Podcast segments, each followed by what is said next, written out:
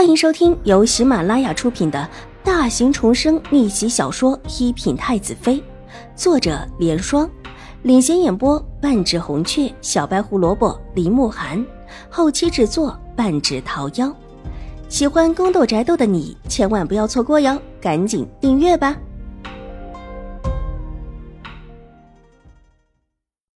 第四百八十四集。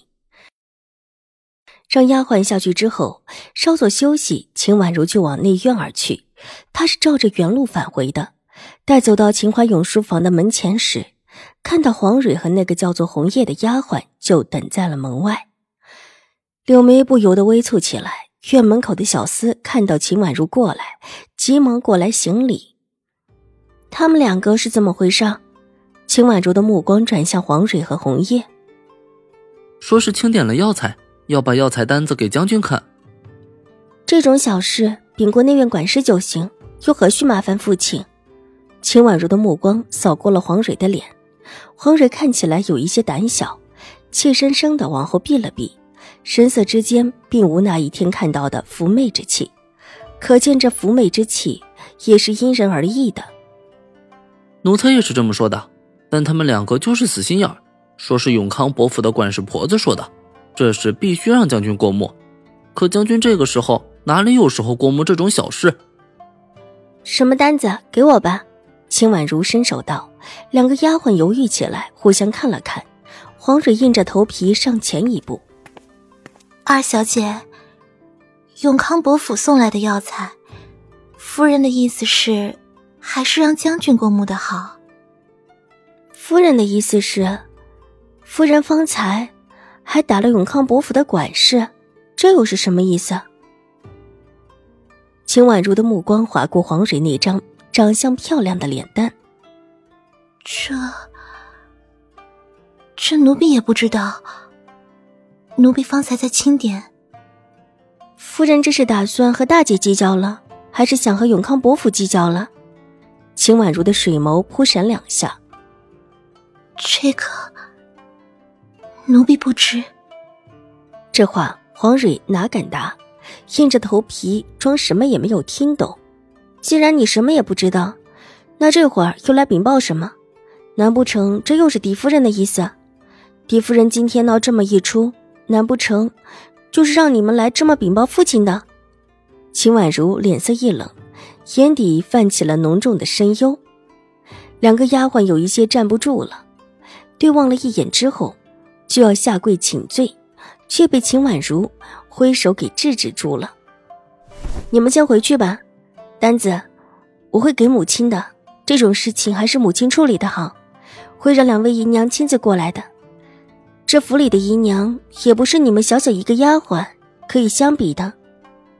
秦婉如淡声道，玉洁过来一把从黄蕊的手中把一份单子给抢了去。朝他冷哼一声之后，站到秦婉如的身后，这意思当然是强管了。即便狄氏不乐意，又能如何呢？现在府里的管事就是水若兰。奴婢。黄蕊委屈的眼泪都要下来了，无奈秦婉如看起来没有半点怜香惜玉的意思，只能咬咬牙。一切但凭二小姐吩咐。以后这种单子也不用直接拿给父亲，父亲忙得很，没时间管这种内院的事，也不会见你们的。是，二小姐。黄蕊不得不低头，但又不甘心的加了一句：“二小姐，下次这份单子奴婢一定不给将军送来。但这份单子既然已经送过来了，能不能麻烦二小姐请将军看看？父亲不会看的。”可是，黄蕊还想说什么，却被玉洁厉声打断：“没什么可是的了，你们是来服侍狄夫人的，一直往外院跑是什么意思？难不成是想趁着狄夫人现在还伤着，另有想法不成？如果真的是这样，秦府的规矩可是要被杖毙的。”两个丫鬟被吓得脸色惨白，嘴唇都哆嗦了起来，急忙哀叫：“二小姐。”奴婢们没有非分之想，既没非分之想，还不快走！玉洁满脸的厌恶，两个丫鬟这一次再不敢多说什么，向秦婉如行了一礼之后，急匆匆的往外院就走。要不要回禀父亲他们的事情啊？待得两个丫鬟走远了，秦婉如似笑非笑的看向小厮，小厮深深的松了一口气，急忙摇头：“二小姐能把他们打发走就太好了。奴才方才怎么说他们都不走，若他们还在这里一直不走，将军问起来，奴才可是会受牵累的。”那就好，既如此，我就不打扰父亲了。二小姐，您请便。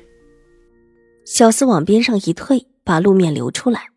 秦婉如从书房往垂花门而去，垂花门倒是很安静，就黄蕊和红叶两个丫鬟似乎在向管门的婆子打听什么。远远的看到秦婉如带着玉洁过来，两个丫鬟急匆匆的就离开了，倒像是见了猫的老鼠。秦婉如也没有在意，回了自己的纸坊轩。接下来的几天，府内都很忙。临近年关了，秦府初到京城，一些秦怀勇同僚之间的迎来客往，以及必须的事务，水若兰还是会自己处理，但大部分的权力还是下放给了两位姨娘。两位姨娘还算能干，老夫人的身体一天好过一天的好起来。最让她高兴的是，水若兰也得了诰命，虽然品阶不高，但是敌视不出来。秦府也总得有个诰命迎来客往，否则叫人看了有失礼数。新国公夫人正式认女的日子就放在小年夜前的那天晚上。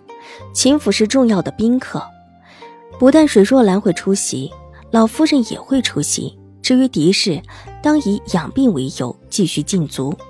秦玉茹现在已被放出来，态度比之前要温和了许多，偶尔会来秦婉如的院子里坐坐。似乎这一次关起来，真的是想通了似的。新国公府大宴宾客，戚荣之已经收拾了物件，在前天晚上就正式住进了新国公府，只待正式认女之时，新国公夫人带他见见一应的亲戚。没有人知道，戚荣之离开秦府当天晚上，曾经偷偷来见过一次秦婉如。当然，这事的起因还是因为秦婉如的一句话。